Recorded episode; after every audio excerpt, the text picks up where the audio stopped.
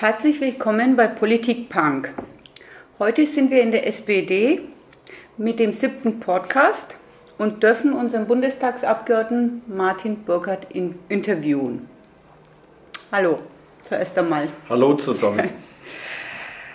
Am Anfang mal ein paar persönliche Fragen. Wo und wann sind Sie geboren?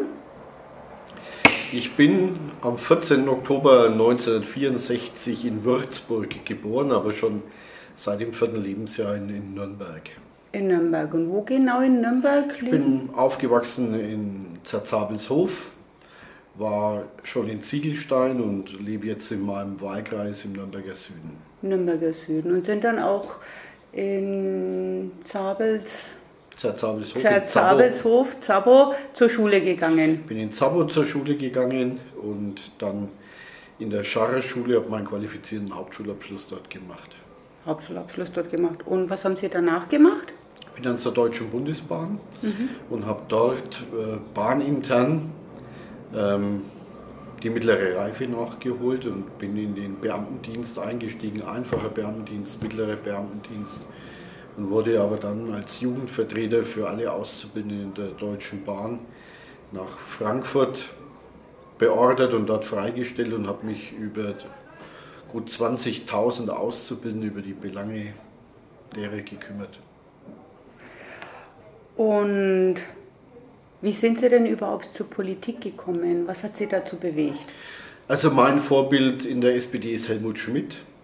Dem wollte ich irgendwie helfen, deswegen bin ich 1985 äh, zur SPD gegangen. Ähm, Helmut Schmidt ist eine beeindruckende Persönlichkeit und ich bin froh, dass ich ihn noch kennenlernen durfte. War von Anfang an SPD dann bei Ihnen? Überhaupt keine andere Partei dann? Also bei mir war es nie eine Frage, weil die Grundwerte äh, der SPD, soziale Gerechtigkeit, aber auch die Friedenspartei und das starke Engagement von Helmut Schmidt und der Übergang dann zu Helmut Kohl und die ganze Kindheit nur noch Kohl. Äh, von daher bin ich froh, dass es Jahr 1998 da was geändert hat. Okay. Und Ihre Laufbahn in der Partei, wie ist die so verlaufen?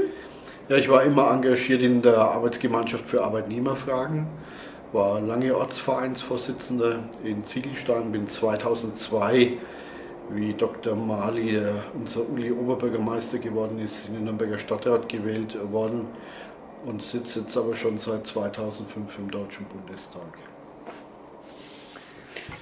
Okay. Ja. Welche Funktionen oder Tätigkeiten haben Sie im Bundestag? Also ich bin von Anfang an in der Verkehrspolitik äh, engagiert, ähm, war in der letzten Periode Vorsitzender des Verkehrsausschusses, dort maßgeblich in der Schienenpolitik, also Bahnpolitik, war auch bahnpolitischer Sprecher meiner Bundestagsfraktion, aber auch noch stellvertretendes Mitglied im Umweltausschuss. Dort alles, was Klimaschutz angeht, mache schon elf Jahre lang äh, Schulkinowochen, bereits bevor das in den Lehrplänen waren, zu Klimaschutzfilmen. El Gore, eine unbequeme Wahrheit und die Fortsetzung, aber auch das Königreich Antarktis, das Eisbärensterben aber auch der Preis der Mode, solche Filme mit Schulen und vor allem Schülerinnen und Schülern zu diskutieren, über 15.000 mittlerweile. Da dürfte an erster Stelle stehen bundesweit und das mache ich gern. Und seit dieser Periode bin ich auch noch, weil das für Bayern wichtig ist, im Tourismusausschuss, weil der Tourismus gerade für unser Bundesland und auch für unsere Stadt in Nürnberg schon äh, sehr, sehr wichtig ist weil Sie jetzt Umwelt gesagt haben, die Umweltaktivistin Greta Thunberg. Ich will, dass ihr in, der, in die Panik gerät. War das auch irgendwie von Anfang an, weil Sie jetzt ja auch in der Umwelt mit aktiv sind, auch einer Ihrer Bedenken? Ja, ich finde es gut, was die Greta Thunberg und jetzt die jungen Menschen in Deutschland machen. Irgendwann wird das Schulschwänzen wieder aufhören am Freitag. Aber auf die Situation aufmerksam zu machen, ich mache das seit elf Jahren in Schulkinowochen. Ähm, es ist eigentlich fünf nach zwölf, was den Klimawandel angeht. Der Klimaschutz wird selbst in Deutschland noch von der AfD beispielsweise geleugnet. Der US-Präsident ist auch ein Beispiel dafür, dass die Dinge nicht ernst genommen werden. Und von daher ist es wichtig, wir müssen eine Vorreiterrolle in Deutschland einnehmen. Wir müssen ein Klimaschutzgesetz auf den Weg bringen in diesem Jahr noch. Das wird schwierig mit der CDU, CSU, aber es ist dringend notwendig und wir können nur hoffen, äh, dass die ganze Welt äh, unserem Beispiel folgt und den Klimaschutz ernst nimmt. Ja, ähm, Sie gehören zu den parlamentarischen Linken im Bundestag. Was ist das überhaupt? Ich bin von Beruf ja Eisenbahner und vor allem Gewerkschaftssekretär, komme von der Gewerkschaft und es gibt ja unterschiedliche Strömungen in den Fraktionen. Bei der SPD gibt es den Seeheimer Kreis, die eher rechts ausgerichtet sind. Ähm, dann eine Denkfabrik der jungen Abgeordneten, die mal über die Jahre 2030 versuchen hinauszuschauen. Es gibt äh, natürlich die parlamentarischen Linken, die eher in dem Spektrum der Gewerkschaften auch äh, unterwegs sind. Ähm, und von daher fühle ich mich eigentlich da auch wegen meines Berufes eher beheimatet. Und was sind die deutsch-mexikanischen Parlamentariergruppe? Ich bin seit 2005 in der mexikanischen Parlamentariergruppe. Wir als Abgeordnete sollen drei Länder betreuen. Eine ein Land in Übersee.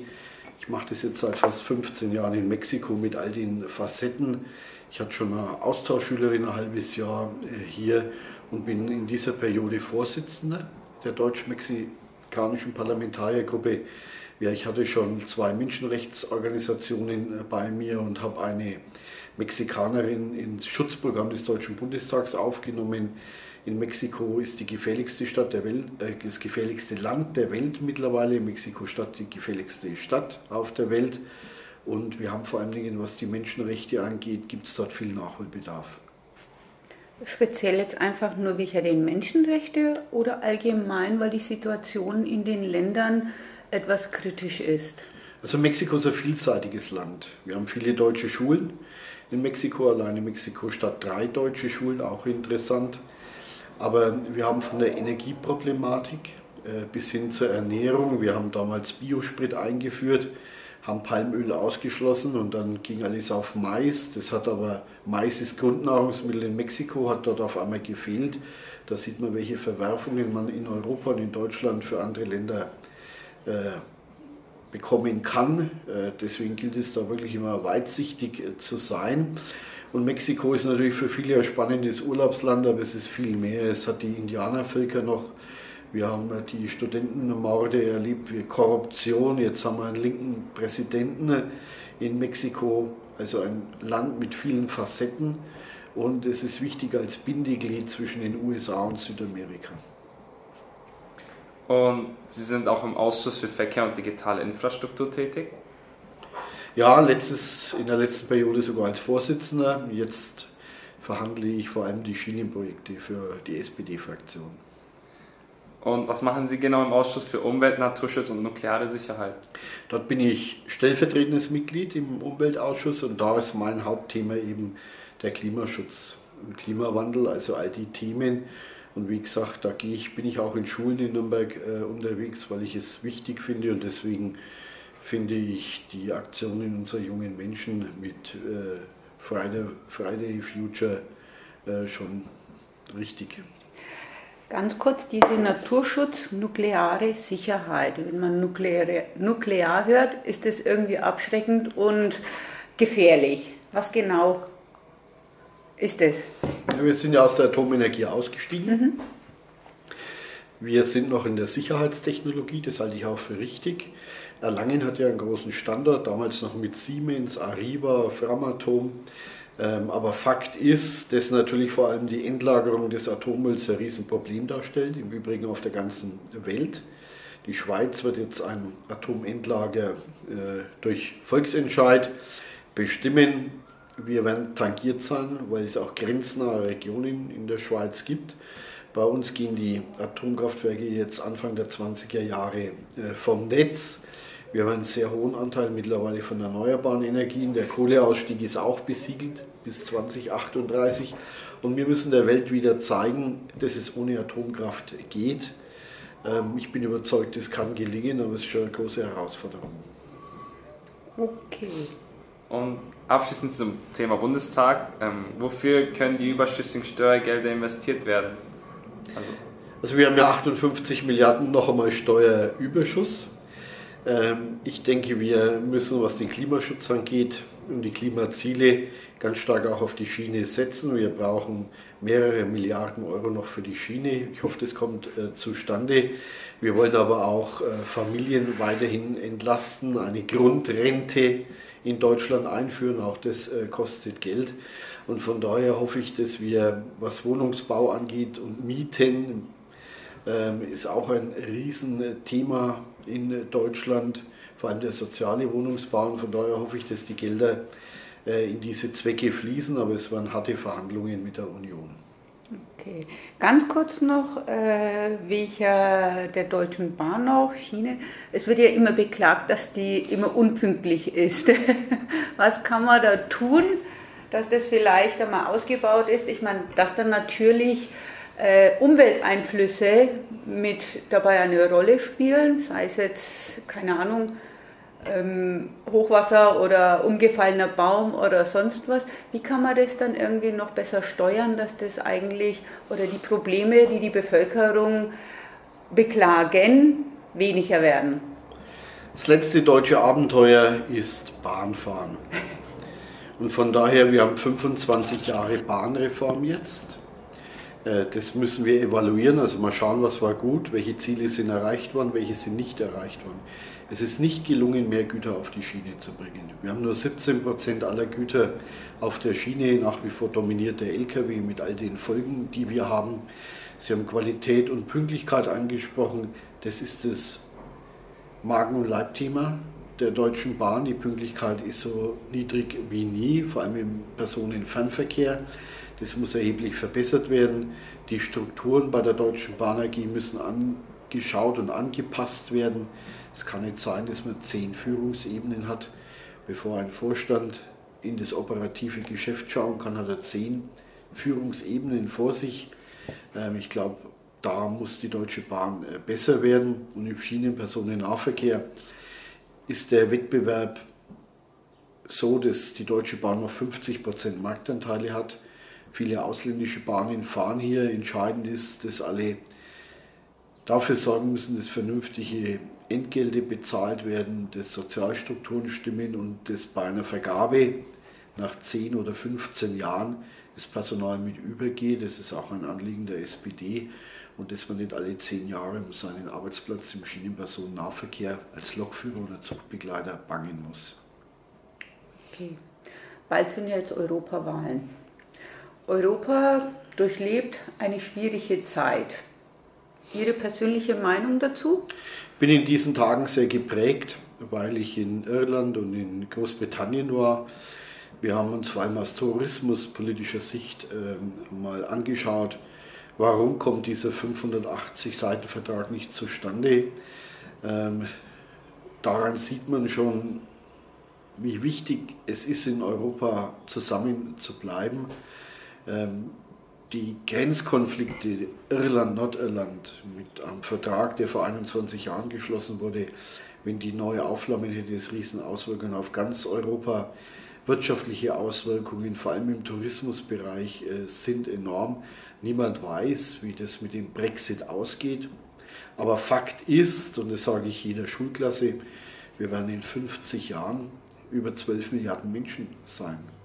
Und wir müssen alle ernähren, wir müssen alle mit Energie versorgen und wenn das nach uns geht, muss das alles in Frieden erfolgen.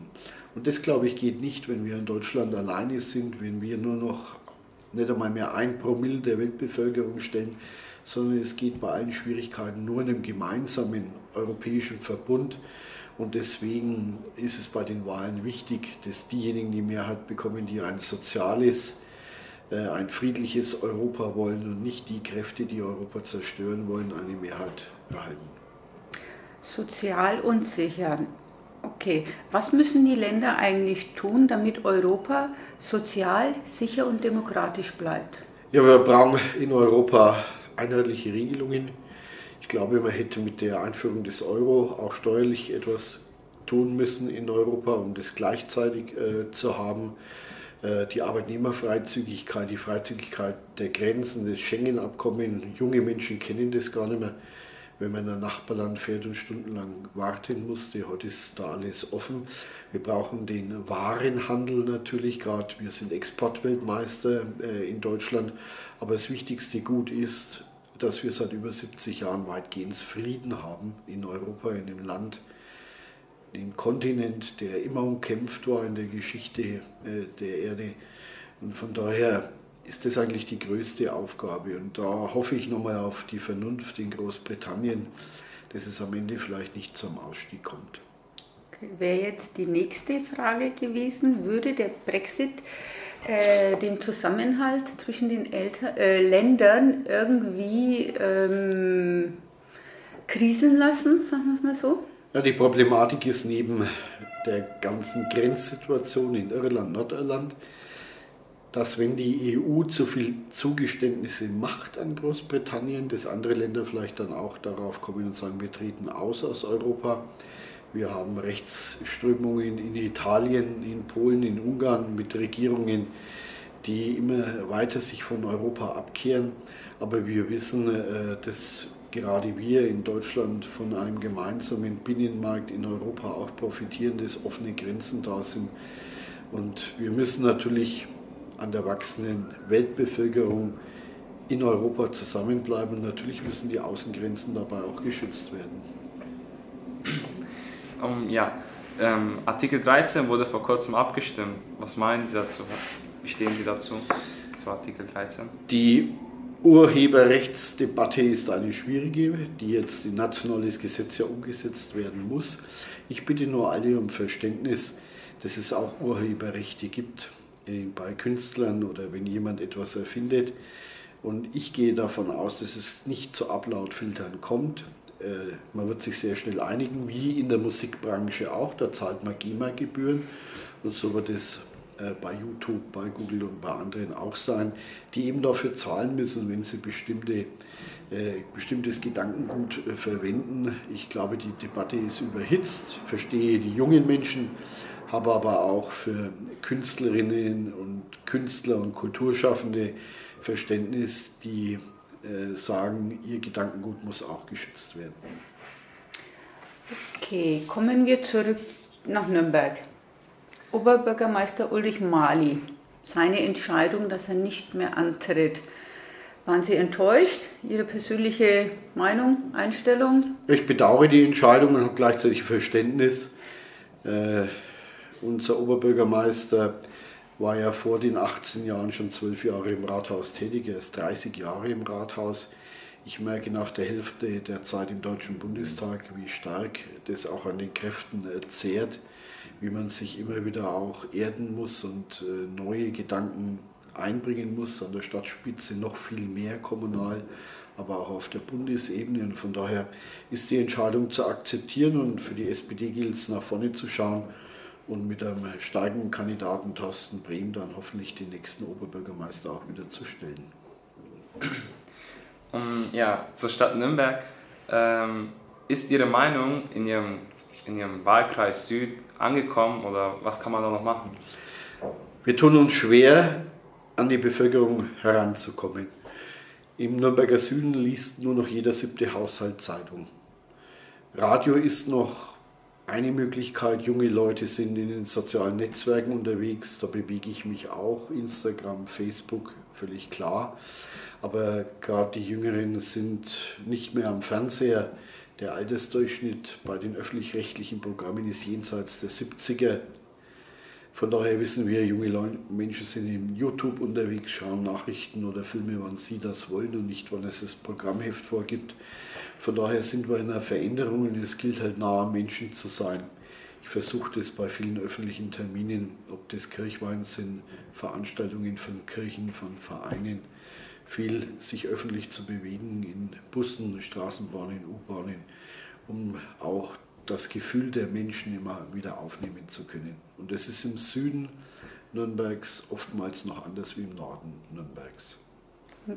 Also nur speziell im Süden oder ganz Nürnberg irgendwie die Problematik? Also im Nürnberger Norden hat jeder fünfte Haushalt noch Zeitung. rund um den Aufsitzplatz gibt es noch einen Abonnenten. Dann weiß man schon, äh, hat auch was mit Bildungsgrad zu tun. Und gerade ich bin viel an den Schulen unterwegs, auch da gibt es ein Gefälle von Nord nach Süd. Ähm, man erlebt das ja in der Mittagsbetreuung und äh, Eltern müssen sich das auch leisten können für ihre Kinder. Und da liegt leider vieles im Argen. Und von daher bin ich froh, dass wir jetzt als Bund den Ländern über 5 Milliarden Euro geben, um Schulen zu sanieren, um die auszustatten mit äh, Laptops, mit Tablets, dass die IT Einzug hält, dass das gelungen ist. Aber selbst in Nürnberg gibt es ein Gefälle. Okay. Wir sind ja vom Stadtteil Muggenhof-Doos.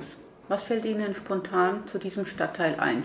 Muggenhof ähm, habe ich mir vor kurzem was sehr genau äh, angesehen und Muggenhof hat eine Steigerung der Lebensqualität in jedem Fall erfahren. Ich habe dort mit vielen Menschen gesprochen und ich glaube auch der derzeitige Wohnungsbau, der in Muckenhof stattfindet und auch wenn ich mit dem Wohnungsmarkt spreche, die sagen, das wird nach Kostenhof der nächste Stadtteil mit viel Zuzug sein und mit hoher Qualität. Er ist äh, kunterbunt, glaube ich, der Stadtteil. Ähm, und mir wurde noch einmal versichert, dass es keinerlei Geruchsbelästigungen gibt. Das ist ja immer so ein Vorbehalt im Muckendorf, weil da die Kläranlage ist. Aber auch da konnte ich mich versichern, dass es wirklich so ist, dass man dort sehr gut wohnen kann. Und im Übrigen habe ich an die Stadtgrenze den Lärmschutz gebracht für Nürnberg. Was die Schiene angeht, für fast eine Million Euro ist dort Lärmschutz gebaut worden. Äh, gerade an der Stadtgrenze war das enorm wichtig. Ähm, was sagen Sie zum Quelleareal in Munghof? Ja, wir haben ja AEG und Quelle. Es hat, trifft ja alles den Stadtteil. Äh, Nürnberg insgesamt ist in einem großen Umbruch, glaube ich, äh, was die Arbeitsplätze auch angeht. Und Quelle hat allen Weh getan. Es gab zwar neue Arbeitsplätze, auch in Fürth beispielsweise, aber das kann man kaum auffangen. Und jetzt gilt es, das Quelleareal vernünftig eben zu nutzen. Da ist die Stadt Nürnberg ja in Verhandlungen. Das ist dort in guten Händen. Ähm, in der Brunegger Straße entsteht ein neuer Stadtteil. Also Nürnberg verändert sich auch. Das ist aber auch notwendig, weil wir auch einen gewaltigen Zuzug haben. Wir sind ja jenseits der 540.000 Einwohner mittlerweile. Haben also die 500.000 Marke, die wir so eine Grenzschwelle war lang hinter uns gelassen. Und da zählt die Stadtgrenze ganz besonders dazu und Muckenhof äh, ist Stadtgrenze. Okay. Nürnberg ist bunt, Nürnberg wird grün, Nürnberg bewirbt sich für die Kulturhauptstadt. Was gehört noch dazu? Also Nürnberg ist sportbegeistert. Die Ice Tigers jetzt Basketball in der ersten Liga. Der Club mit all, man muss ja leidensfähig sein als Nürnberger der uns Freude, aber auch Leid immer wieder äh, bringt. Aber Nürnberg ist liebens- und lebenswert. Wir haben neben der Kultur auch das Dokumentationszentrum, wir haben die Geschichte hier in Nürnberg, die Deutschland auch ins Unglück gestürzt hat, darf man auch nicht vergessen. Und wir sind Stadt der Menschenrechte, Stadt des Friedens. Äh, von daher ist Nürnberg erstens verkehrsgünstig angebunden. Es hat den Reichswald als grüne Lunge. Wir haben einen wunderbaren äh, Tiergarten. Also von daher lässt sich in Nürnberg wirklich wunderbar leben. Und als Eisenbahner sage ich, die erste Eisenbahn fuhr von Nürnberg nach Fürth. Genau. Die letzte Frage noch zum Abschluss. Mit so vielen Ämtern, Funktionen, Zeit, bleibt eigentlich noch viel Zeit für Persönliches, Familie, Freunde? Also familienfreundlich ist ein Abgeordneter, ich glaube in Brüssel und Berlin ist es nicht. Das muss man wissen. Mein Sohn wächst damit auf, der ist heute zehn Jahre alt. Ähm, man muss sich Freundeskreis erhalten, ist auch notwendig. Aber die Terminlage ist eigentlich durchgehend, bis auf wenige Ausnahmen. Karfreitag gehört dazu. Aber selbst der Weihnachtstag ist bis Mittag mit einem Termin noch versehen und die ersten beiden Weihnachtsfeiertage sind dann frei. Äh, aber sonst ist man eigentlich schon viel unterwegs und man muss auch schauen, dass man sich selber Urlaub einträgt, äh, weil wir auch schon erlebt haben, ähm, dass manche über ihre Kräfte da gegangen sind. Man gewöhnt sich dran, das auch selber zu tun, ähm, aber es verändert sich schon viel. Ich habe mir nochmal vorgenommen, ein Buch zu schreiben, äh, MDB und jetzt über die Frage, was ist denn eigentlich, wenn man Bundestagsabgeordneter wird, was verändert sich und die Veränderungen sind schon groß. Okay. Wir bedanken uns recht herzlich für das tolle Gespräch. Salpe Sackler. Eren Taskin. Von Muggenhof Doos. Martin Burkhardt ist ja auch den Social Medias zu finden. Für alle Fragen, Interessen kann sich jeder gern dahin wenden. Danke. Ich bedanke mich auch. Herzlichen Dank.